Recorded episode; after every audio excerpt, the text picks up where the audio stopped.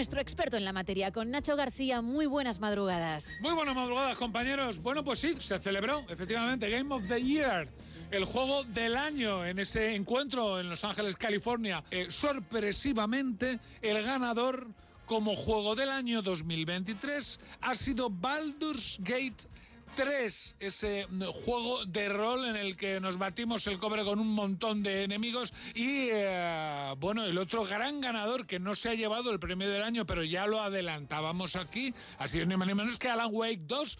Entre los dos se han llevado un montoncito. Baldur's Gate 3 se ha llevado aparte del mejor juego del año, en la mejor comunidad online, el mejor juego de rol y el mejor videojuego multijugador.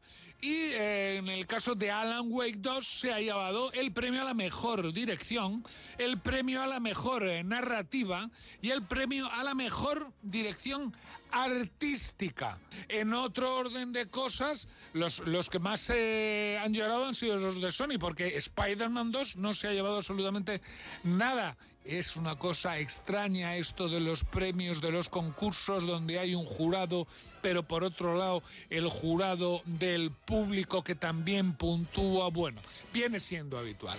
El caso es que ya sabemos cuál es el mejor juego de 2023 y el mismo día que se celebraba la gala salía, se estrenaba, se ponía en el mercado ni más ni menos que Avatar Frontiers of Pandora, las, las eh, fronteras del territorio de Pandora, con lo cual ni va a entrar como mejor para, para optar como mejor juego de 2023, ni tampoco entrará para optar como mejor juego de 2024. Pero de hecho es un juegazo. La lástima es que hasta el nivel, eh, hasta la misión número 11, no podemos aprender a pilotar nuestro bicho, montarnos el bicho y salir volando por ahí. Pero desde luego eh, no se lo pierdan. Es un uh, juego con un mundo abierto increíble que recuerda muchísimo a Far Cry y en el que vamos a tener que, bueno, desde enfrentarnos a la RDA, esos malos humanos que están eh, eh, robando todos los recursos minerales